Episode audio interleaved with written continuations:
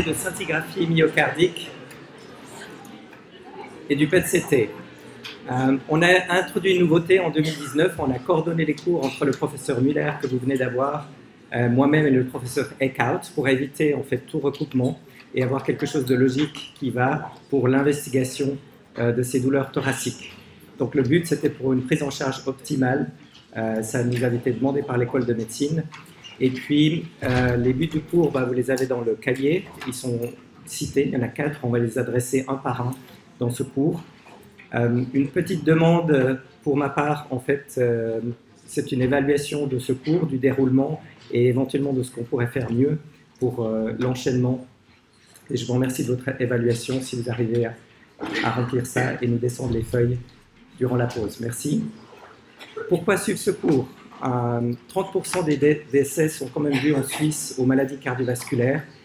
Et finalement, du point de vue de la médecine nucléaire, pourquoi introduire un peu la médecine nucléaire là-dedans, c'est que finalement, un patient sur trois aura dans sa vie euh, de patient un examen en médecine nucléaire. Donc pour vous, c'est important euh, de savoir euh, ce qu'on peut faire des résultats de ces examens, comment les commander, et puis de pouvoir les expliquer en fait aux patients s'ils ont des questions.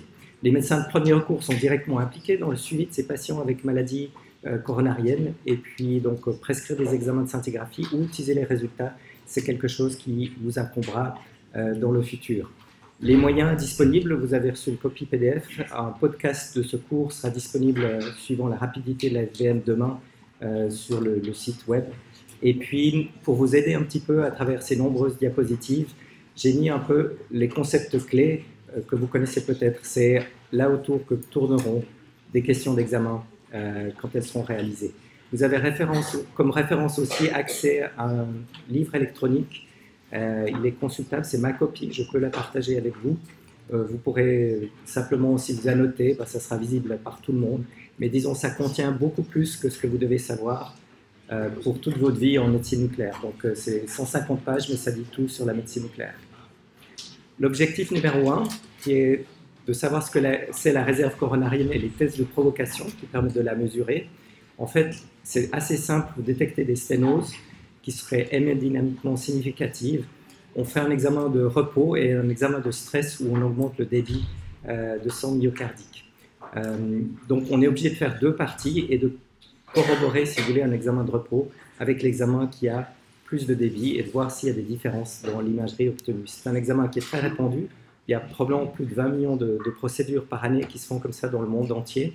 C'est très standardisé. On aimerait que ça soit opérateur indépendant et puis euh, que ça puisse être lu par tout le monde de la même façon. L'évolution de la plaque atermateuse, ça vous avez vu, euh, vous allez encore le revoir. Euh, une partie des tests sont normaux, les tests non invasifs, tant qu'on n'a pas vraiment de diminution significative de cette lumière. À partir du moment où on a quelque chose qui est significatif, on peut avoir des tests qui sont anormaux, le patient peut être cliniquement affecté avec de l'angor ou des douleurs d'effort, voire euh, la phase finale qui est un infarctus, donc vraiment une euh, obstruction complète de l'artère. Et ce développement entre quelque chose qui est cliniquement silencieux et puis quelque chose qui est cliniquement apparent ben, peut prendre euh, des années, voire des dizaines d'années avant d'arriver. Le principe de réserve coronarienne, là vous avez sur l'axe horizontal le pourcent de sténose coronarienne. Tant qu'on n'a pas 60, 70, 80% de sténose, c'est pas quelque chose qu'on va vraiment pouvoir détecter, même avec un test d'effort. Donc la réserve coronarienne, c'est simplement ce rapport de flux au stress sur le flux de repos. Et puis vous voyez que quand on n'a pas de sténose, ben, chez quelqu'un qui fait l'exercice, le flux au niveau myocardique peut doubler, voire tripler s'il s'agit d'un sportif. Euh, le stress pharmacologique fait vraiment une dilatation maximale. Donc même quelqu'un peut-être qui ne serait pas euh, hyper sportif peut avoir quelque chose qui est supra physiologique par rapport à ce qu'il fait habituellement dans la vie quotidienne. Et voyez qu'ici, on va arriver à voir eh bien, quelque chose qui est significativement diminué quand on a 50, 60, 70% de sténose coronarienne. Le principe, ben, l'effet d'une sténose ici, vous pouvez le voir euh, au repos. Euh, vous avez en fait euh, quelque chose qui est totalement inapparent. Le myocarde va être perfusé de façon tout à fait homogène. Et puis, une sténose ne se voit pas ici, à moins qu'au repos, elle soit vraiment extrêmement diminuée et qu'on ait au repos déjà un flux qui est faiblement ou qui arrive faiblement dans les régions perfusées. Au stress, eh bien, l'augmentation de flux dans la partie physiologique et normale du myocarde va provoquer une forte déposition du produit radioactif et donc on va avoir une forte captation. L'effet de la sténose bah, va être démasqué, on aura moins euh, de produits radioactifs qui va arriver. Et puis donc on aura une discrépance, euh, un bon contraste entre la partie où on a pu bien augmenter le flux et déposer toutes nos particules radioactives ou la partie ici euh, qui en a reçu moins. Et ça nous permet vraiment de détecter l'effet d'une sténose. Donc c'est quelque chose de très simple. Euh, il faut cependant faire ces deux parties d'effort. Euh, traditionnellement, en scintigraphie myocardique, eh bien, on réalise un stress qui peut être un exercice ou un stress pharmacologique. Et puis, au pic de l'effort, eh bien, on injecte notre produit radioactif. Ça fait comme une photographie au moment où on l'injecte. Et après, on a un petit moment pour faire des images. Euh, on peut les faire une demi-heure après, jusqu'à une heure après, sans trop de soucis. Si l'examen de stress est totalement anormal, on voit des discrépances entre différents euh, territoires coronariens, on attend trois heures, on peut faire un examen de repos, et puis avec l'examen de repos, ben, on peut démasquer s'il s'agit d'une sténose d'un infarctus. Euh, par rapport aux régions qui étaient hypoperfusées, on va le voir plus tard. Ce temps global, c'est environ 3 à 5 heures. Il est clair que si l'examen d'effort est tout à fait normal, on s'arrête là. Et puis euh, l'examen global prend à peu près une heure et demie. Donc c'est quelque chose qui dans le temps euh, dure, et puis on injecte un petit peu plus de produits radioactifs lors de la deuxième injection euh, pour aussi être sûr de pouvoir voir euh, des hypoactivités.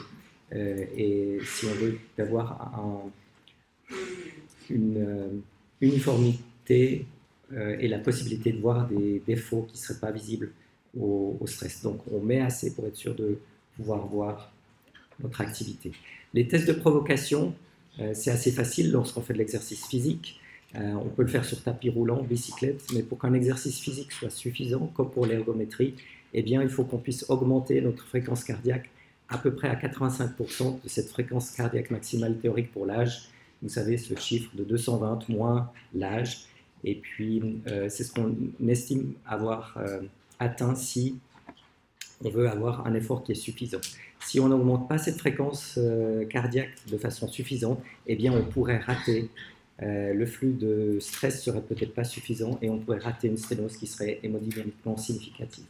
Il y a des contre-indications, hein. il y a aussi des gens qui, euh, comme là sur l'image de droite, ne peuvent pas faire un effort pour augmenter leur fréquence cardiaque. Une des contre-indications, bah, c'est la sténose aortique, ou l'anévrisme de l'aorte abdominale, voire les blocs de branche gauche qui font une arrivée euh, différente entre la partie gauche et droite du cœur, qui pourrait faire des hypoperfusions septales. Donc ces contre-indications euh, à l'effort, tout comme un, rythme cardiaque électro-entraîné, euh, font qu'on s'oriente plutôt vers un effort de stress pharmacologique. Dans les efforts de stress pharmacologique, donc ce tableau est, est pas vraiment à apprendre par cœur, c'est pour vous dire qu'il y en a plusieurs qui ont des performances diagnostiques similaires, c'est ça qui est important d'apprendre. Et puis, vous voyez qu'au cours des années, eh bien, on a différents produits qu'on peut utiliser. Le plus ancien était le dipyridamol, qui avait une demi-vie d'une demi-heure, euh, avec des agonistes euh, du récepteur à l'adénosine. Malheureusement, ils étaient non spécifiques, donc on pouvait faire cette vasodilatation périphérique, c'est ce qu'on cherche. Euh, ça faisait aussi avec le récepteur A2B bah, des bronchospasmes, voire A1, des blocs AV. Donc, une contre-indication de ces deux produits, adénosine et dipyridamol, était un asthme décompensé, un bloc AV, deuxième ou troisième degré qui serait pas appareillé. Euh, et puis un petit truc, c'est que les prises d'aminophiline, de, xanthine, thé, café, eh bien, sont un peu l'antidote. Donc si quelqu'un vient de prendre un café, on lui fait un test à l'adénosine.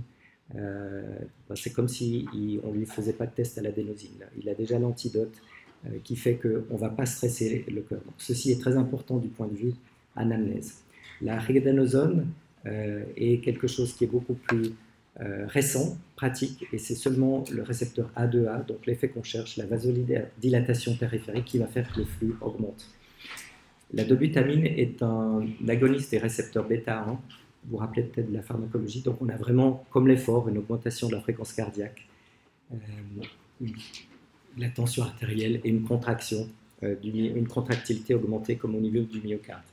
Les contre-indications sont les mêmes qu'un effort. comme vous l'avez ici, avec aussi un infarctus récent qui serait une contre-indication.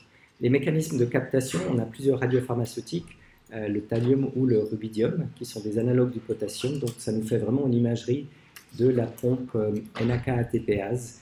Dans un muscle myocardique dysfonctionnel ou infarci, ces pompes ne marchent plus et ça nous permet de visualiser une absence de captation. Pour les autres, le cestamibie tétraphosmine, c'est des mécanismes qui sont inconnus. Ça se fixe dans les mitochondries et ça nous fait une belle imagerie des mitochondries. Vous savez que le myocarde a extrêmement beaucoup de, mitochondries et euh, dans un myocarde infarci, on n'a plus de mitochondries euh, musculaires en, densité suffisante et on voit aussi une hypoactivité. Du point de vue dose de radiation, vous rappelez qu'en Suisse, la radioactivité naturelle, c'est à peu près 3,2, 3,4 millisieverts.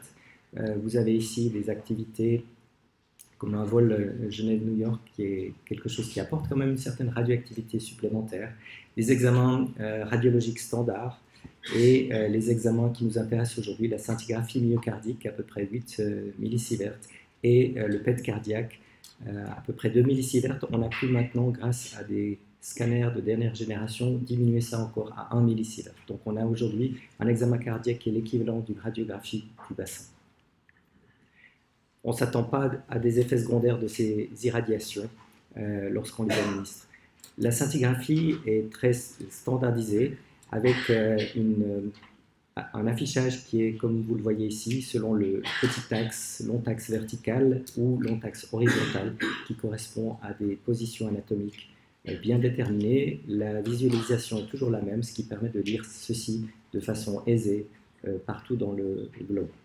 Les territoires coronariens sont en majeure partie euh, irrigués. Ben, vous vous rappelez peut-être euh, la coronaire gauche fait à peu près deux tiers du myocarde. L'IVA, donc l'apex et la partie antérieure. la circonflexe fait la partie latérale et puis la coronaire droite fait plutôt la partie inférieure euh, septale, comme vous l'avez ici. Donc si on, constate un infarctus dans une de ces régions, on arrive assez bien à déterminer euh, le vaisseau qui est coupable.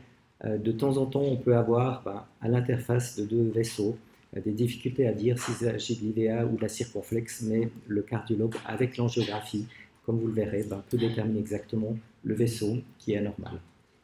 On a des lectures qui se font selon une cartographie polaire. On divise traditionnellement en 17 petits segments, ce qui permet d'être beaucoup plus comparatif pour euh, les, petites différences qu'on pourrait avoir d'intensité. Et puis, on grade encore ceci. Euh, chaque fois, c'est sur une échelle de Likert en 5 points, avec 0, une perfusion qui est tout à fait normale, 4, une perfusion qui est anormale. Et on donne comme ça des scores. Un score euh, de, de 0 montre que le myocarde est tout à fait perfusé. Et puis, euh, plus on a de petites régions qui sont avec des scores diminués, eh bien, on additionne ceci de façon à avoir un score de stress, un score de repos. Euh, c'est très facile de déterminer l'ischémie, c'est simplement la différence de ces deux scores. Vous le verrez sur les images, ça permet effectivement d'être euh, opérateur indépendant. On a aussi un concept qui est de quantifier ce myocarde à risque. on sait que si on avait les 17 segments qui avaient zéro perfusion, bah, ça fait 4 fois 17, la somme maximale est 68 et euh, en faisant simplement la somme atteinte et en divisant par 68, on a le pourcentage euh, de myocarde qui est hypoperfusé. Ces anomalies ici, on les qualifie discrètes, modérées, sévèrement anormales en fonction de quel est le pourcentage qui est affecté. Vous voyez que si on a déjà 10 à 14% c'est des choses qui sont euh, significativement présentes du point de vue quantification des défauts de perfusion. Ça, c'est vraiment l'image clé. Si vous avez compris ça, vous pouvez interpréter n'importe quelle scintigraphie. On fait simplement un peu comme dans le jeu des sept différences. Euh, on cherche les différences entre le repos et l'effort. Si on n'a aucune différence, eh bien, il s'agit d'un examen tout à fait normal.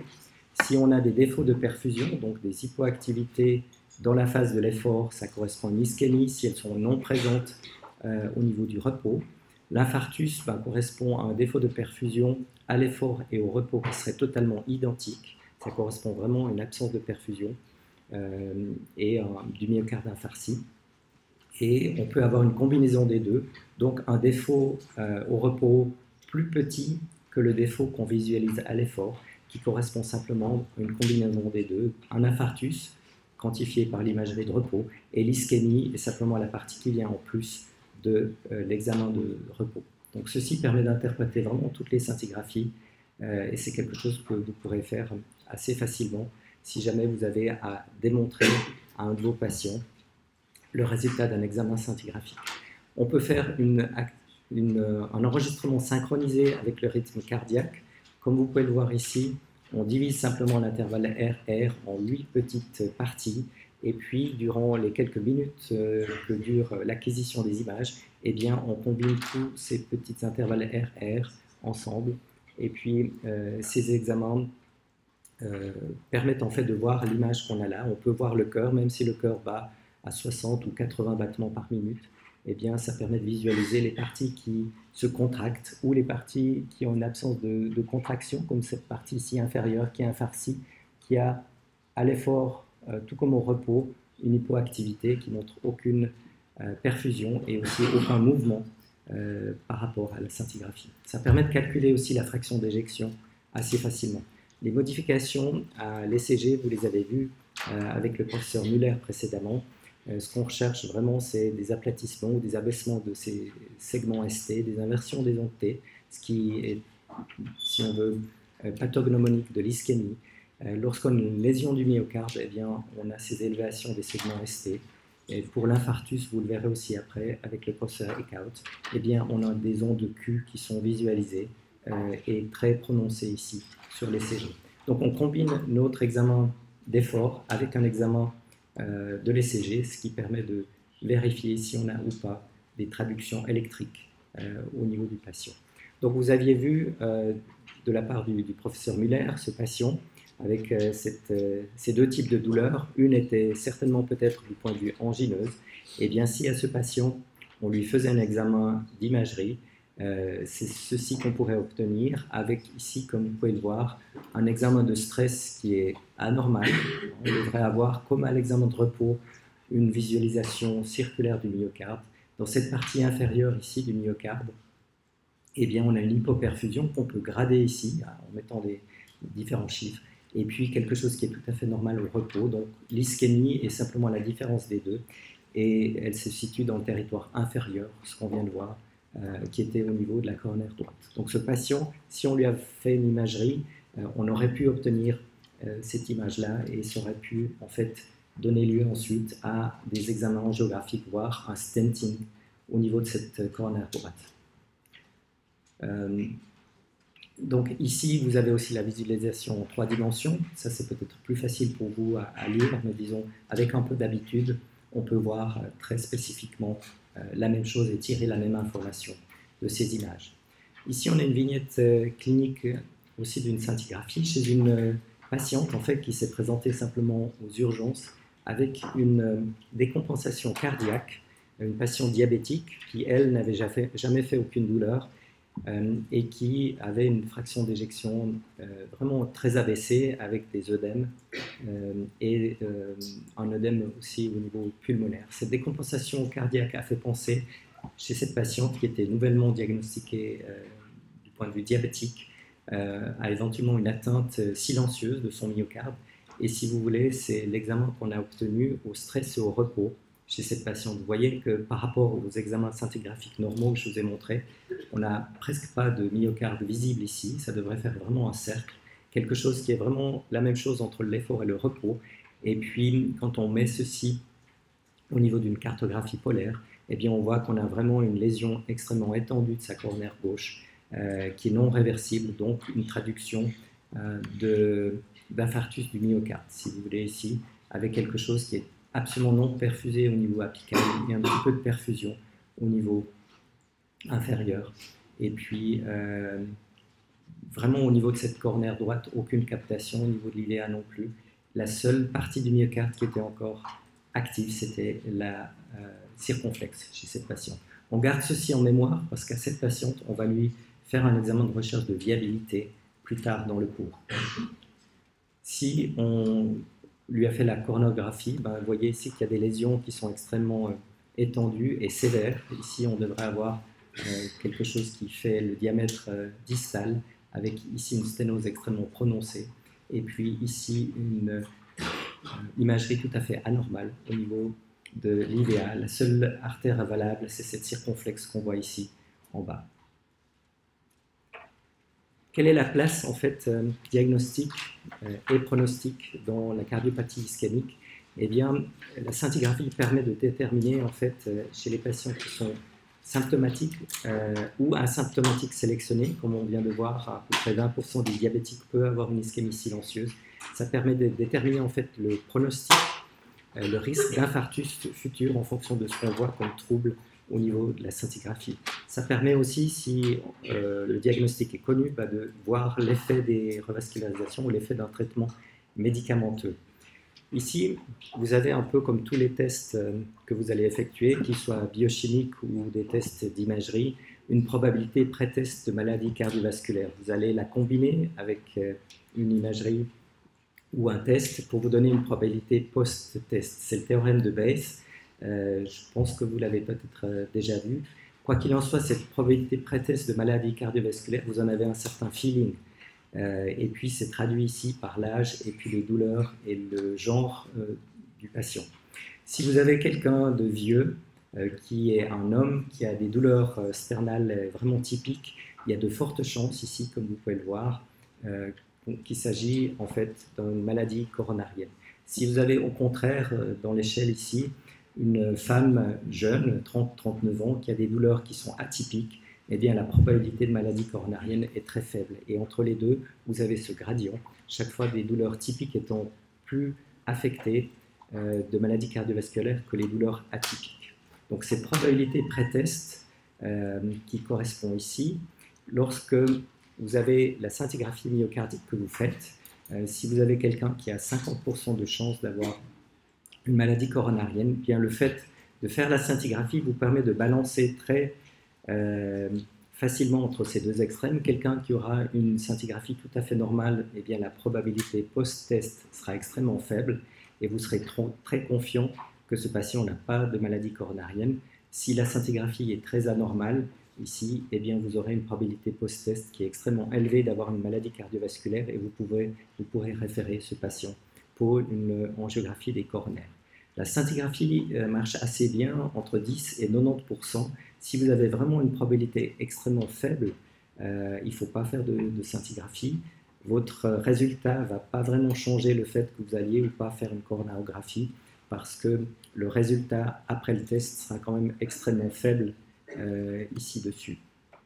De même que si vous avez une probabilité très élevée, quelqu'un qui a des douleurs, des modifications ECG, typique euh, d'un infarctus, bah, vous n'allez pas faire une scintigraphie, il va partir directement en coronarographie parce que même si la scintigraphie est tout à fait normale, euh, vous voudrez quand même en avoir le cœur net. Donc la scintigraphie travaille bien entre 10 et 90% de probabilité pré-test et il ne faudrait pas l'utiliser pour les très faibles ou les très hautes probabilités.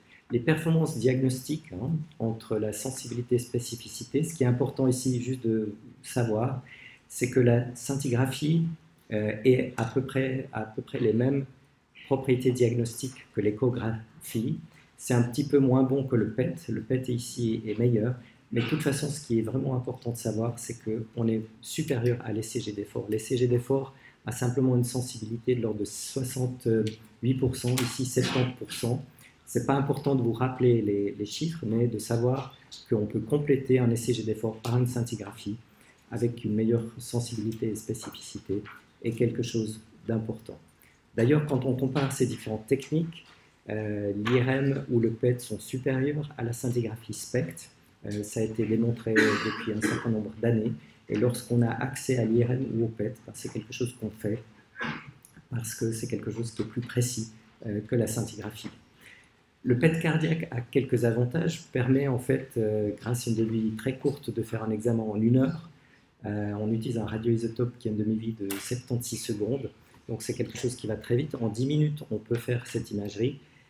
Euh, c'est très euh, aussi absolu, c'est-à-dire on peut mesurer ce flux myocardique au stress et au repos de façon absolue.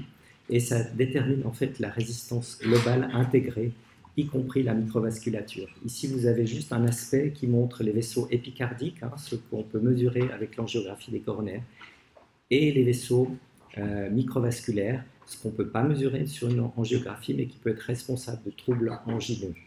Depuis un certain nombre d'années, on avait souvent peut-être des patients qui avaient des imageries coronariennes tout à fait normales du point de vue angiographique, mais qui avaient des douleurs. Et ces douleurs, on s'est rendu compte après coup qu'elles pouvaient vraiment être d'origine microvasculaire, ce qui peut être tout à fait démasqué avec le PET euh, et ce qu'on ne peut pas avoir avec les autres techniques. Euh, auparavant, ces patients, on leur disait bah, votre coronarographie est tout à fait normale, les douleurs c'est dans la tête et on, en traitait une partie avec des antidépresseurs. On fait un petit peu mieux maintenant parce qu'on a des médicaments qui peuvent être efficaces euh, contre l'angine de poitrine, même si on a une imagerie des coronaires à l'angiographie qui est tout à fait anormale. Donc le PET permet de détecter ces maladies microvasculaires. Ici, un exemple euh, pratique euh, de quantification et d'utilité de la quantification du PET. Comme vous pouvez le voir ici, on a un examen de repos qui est tout à fait normal à droite, et l'examen de stress nous montre quand même une anomalie euh, qui serait située entre le territoire de la circonflexe et la coronaire droite. Cependant, quand on fait une imagerie quantitative chez ce patient, cette maladie qui apparemment est monotronculaire, eh bien, quand on regarde ici, du point de vue quantitatif, on s'aperçoit qu'il n'y a presque aucune augmentation. Hein. Ici, on devrait avoir euh, au niveau de la réserve quelque chose qui est au minimum 2 ou plus, et ici, c'est zéro augmentation. Donc, euh, ce patient ici était affecté vraiment d'une maladie tritronculaire. Lorsqu'on fait un petit graphique et qu'on regarde la coronarographie, on se rend compte que ce patient à des flux de stress qui sont effondrés, euh, avec des flux de repos qui ne sont pas vraiment plus élevés, et on démontre bien à l'angiographie une atteinte multidisséminée euh, sévère chez ce patient. Donc ça permet de passer de quelque chose où on pensait que c'était monotronculaire à une maladie tritronculaire et d'être plus précis du point de vue euh, non invasif. Une force en fait de la scintigraphie, pourquoi c'est utilisé, c'est parce que ça nous permet de détecter et de planifier euh, le risque d'événements cardiovasculaires. Ici, vous voyez le risque d'événements par décès ou euh, d'infarctus. Plus la scintigraphie est anormale, plus le risque est élevé. Ce qu'il faut voir ici aussi, c'est le nombre d'hospitalisations.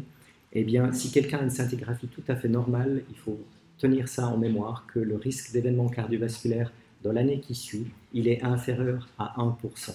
Plus elle est anormale, bah, ça peut monter 5, 10%. Et puis, c'est quelque chose où il faut intervenir si on a un risque élevé. Mais le fait d'avoir une très bonne scintigraphie permet d'être euh, très content et d'avoir une bonne valeur prédictive négative chez ces patients-là. On a fait euh, à l'époque, euh, lorsqu'on a commencé à faire des travaux de maîtrise ici à la FBM, une analyse des patients qui avaient eu ce type d'examen. Et on se rend compte que ça nous offre une capacité de déterminer une valeur pronostique supplémentaire, ce PET, Ici, vous voyez qu'en fonction de l'imagerie euh, chez les patients, euh, chez tous les patients, ben, plus le flux de stress ou la réserve de flux myocardique était diminuée, plus le devenir du patient était affecté avec des événements cardiovasculaires, même aussi chez les personnes qui avaient une scintigraphie, un aspect scintigraphie tout à fait normal. Donc la mesure quantitative permet d'obtenir une prédiction du taux d'événement cardiovasculaire et c'est une force en fait euh, de cette technique PET euh, qui offre une information supplémentaire pour le devenir du patient. Le choix du traitement peut être vraiment déterminé par la scintigraphie. Euh, en gros, c'est un graphique un peu compliqué, mais le risque en fait d'avoir des événements cardiovasculaires lorsqu'on traite quelqu'un par pontage, il est fixe. Le risque de traiter quelqu'un avec simplement des médicaments, eh bien plus l'ischémie est sévère, plus le risque est élevé. Et on a à peu près une valeur cut-off ici, où il vaut mieux traiter le patient avec un traitement médical en dessous de 10%. Donc quand on a peu d'ischémie, le traitement est médical. Lorsqu'on a beaucoup d'ischémie, on sait maintenant que le traitement de revascularisation est meilleur par pontage ou mettre un stent. Donc on va toujours essayer de déterminer avec la scintigraphie quelle est l'amplitude de ce myocarde ischémique, est-ce qu'il y a moins ou plus que 10%, et puis en fonction de cela, eh bien, vous allez référer votre patient euh, ou à un cardiologue interventionnel ou un chirurgien cardiovasculaire, où vous allez le traiter avec des médicaments. Euh, l'objectif 4, euh, qui est la visualisation du myocarde hibernant, eh bien, c'est quelque chose qui est vraiment très physiologique. On sait que dans les conditions normales, le cœur utilise un peu le carburant qui est à disposition. S'il y a beaucoup de graisse, il peut utiliser des acides gras. S'il y a beaucoup de glucose dans le sang, ben, il va plutôt utiliser glucose, ça dépend ce que vous, aurez mangé. après une fondue ou après une plaquette de chocolat, c'est pas la même chose et le cœur va utiliser ceci. Lorsqu'on a une ischémie qui est modérée, eh bien, on a la glycolyse anaérobique qui est plus effective du point de vue de l'utilisation des molécules et qui demande moins d'énergie. Donc, tout, chaque partie du cœur va switcher lorsqu'on n'a plus d'oxygène en suffisance dans une glycolyse anaérobique.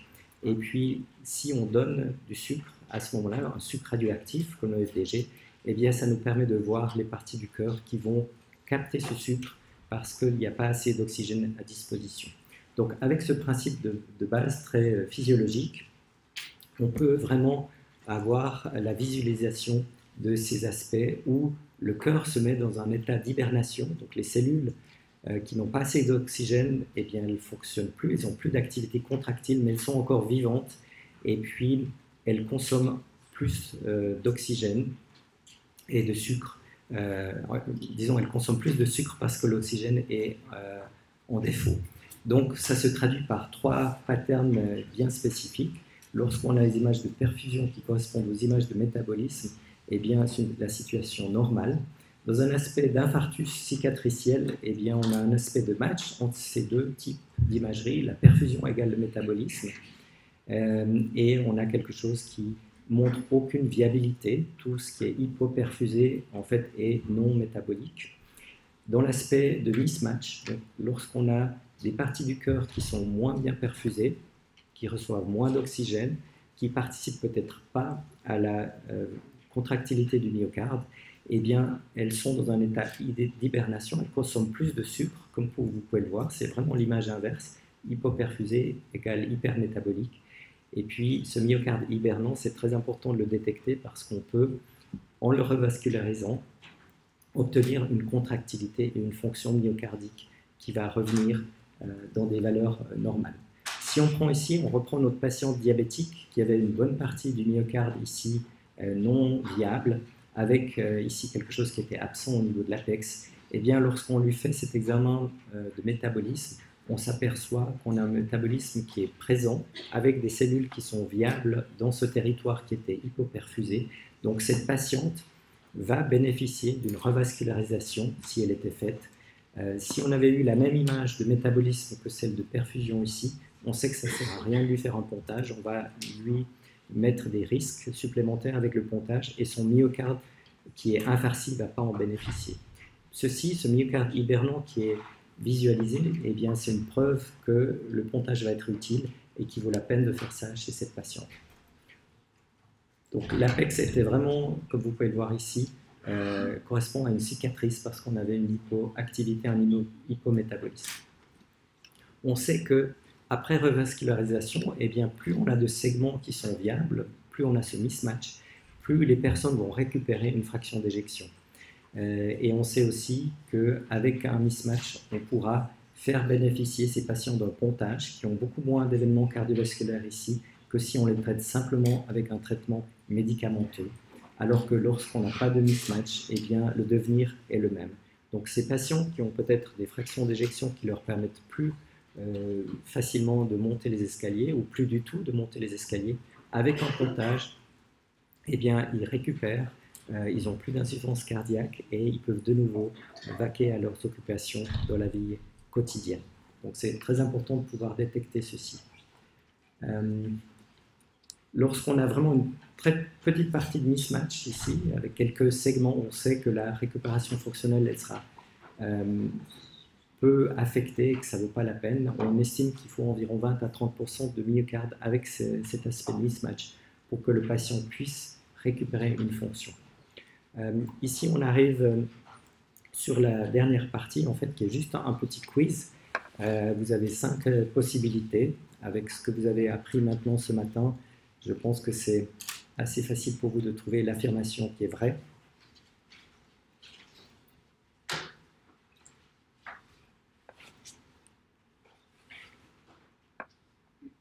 Est-ce que quelqu'un veut se lancer?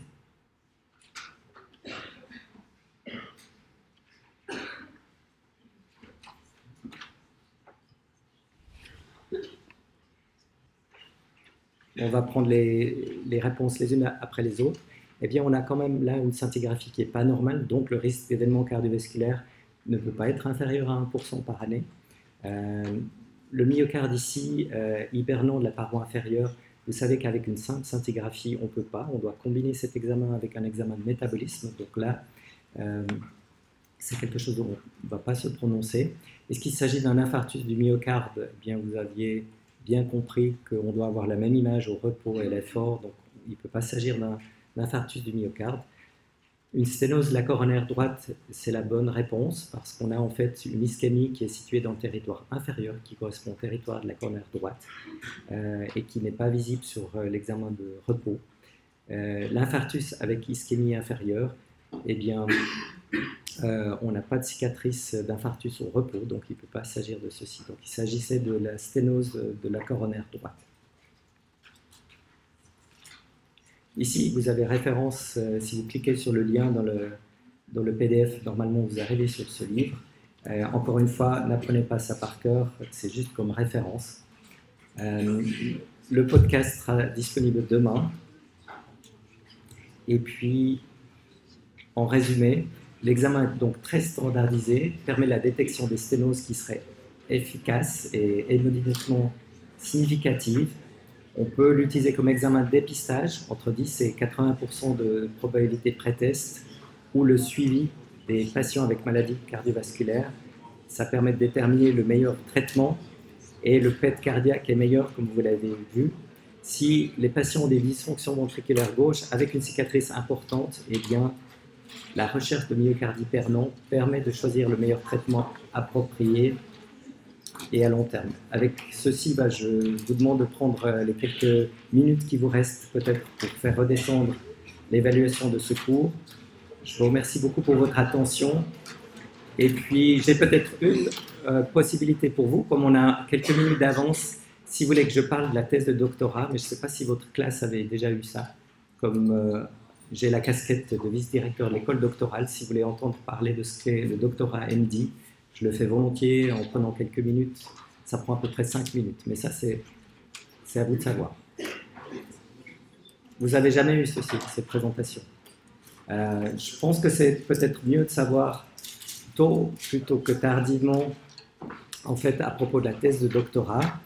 Euh, vous savez tous que vous pouvez, avec votre travail de bachelor, faire une thèse de doctorat par la suite. Eh bien, euh, l'école doctorale est situé au niveau de l'amphipole sur le campus de l'UNIL. Là, vous avez en fait le nombre de doctorants par année euh, qui sont enregistrés à l'école doctorale. On a à peu près 900 étudiants qui font un doctorat à la FBM par année. À peu près ici, vous voyez, 400 euh, sont des étudiants en médecine. On a aussi les PhD, euh, les MD PhD et les PhD en sciences infirmières. Mais du point de vue MD, eh bien, on s'aperçoit qu'il y a une augmentation depuis l'introduction du travail de maîtrise si vous faites le travail de maîtrise, vous pouvez faire un travail de doctorat.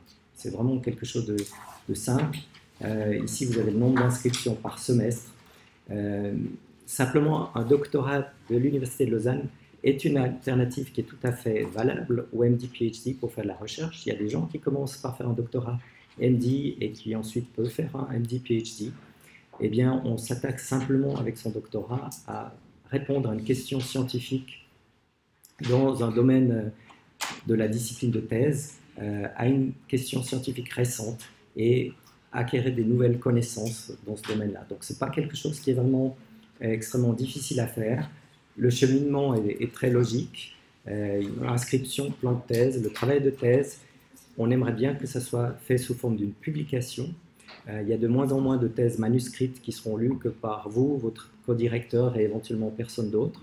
Donc on aimerait que ça puisse donner des, articles et on vous pousse à faire des articles. L'article est soumis à la commission MD qui décide euh, s'il faut des ajouts ou si ça peut être comme ça. Et juste garder en mémoire que l'attribution de votre doctorat MD n'est finalisée que quand la BCU reçoit en fait euh, les 4 ou 6 exemplaires de votre travail de thèse. Donc c'est vrai que certaines personnes mettent encore deux ans à déposer la thèse une fois qu'elle était acceptée. Euh, la bonne chose, c'est que à peu près 32 spécialités ISFM demandent des publications qui sont obligatoires. Elles sont citées là. Euh, certaines en demandent même deux, voire trois, comme la chirurgie orale et maxillofaciale ou la pharmacologie, toxicologie clinique. Un bon nombre de spécialités ne demandent pas de publication. Euh, mais ce qu'il faut savoir, c'est que lorsque vous faites une thèse, eh bien, la thèse de l'Université de Lausanne remplit les critères de publication par rapport à toutes ces spécialités. L'inverse n'est pas forcément vrai. Un case report, par exemple, n'est pas accepté comme thèse à l'Université de Lausanne. Il faut travailler un peu plus, euh, ou alors peut-être un case report exceptionnel où vous découvrez une nouvelle maladie qui portera votre nom. Euh, comment faire? Toutes les informations sont là. J'ai un certain nombre de brochures aussi à disposition ici.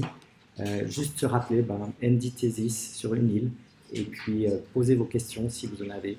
Voilà, je vous remercie de votre attention. Je vous souhaite une excellente journée.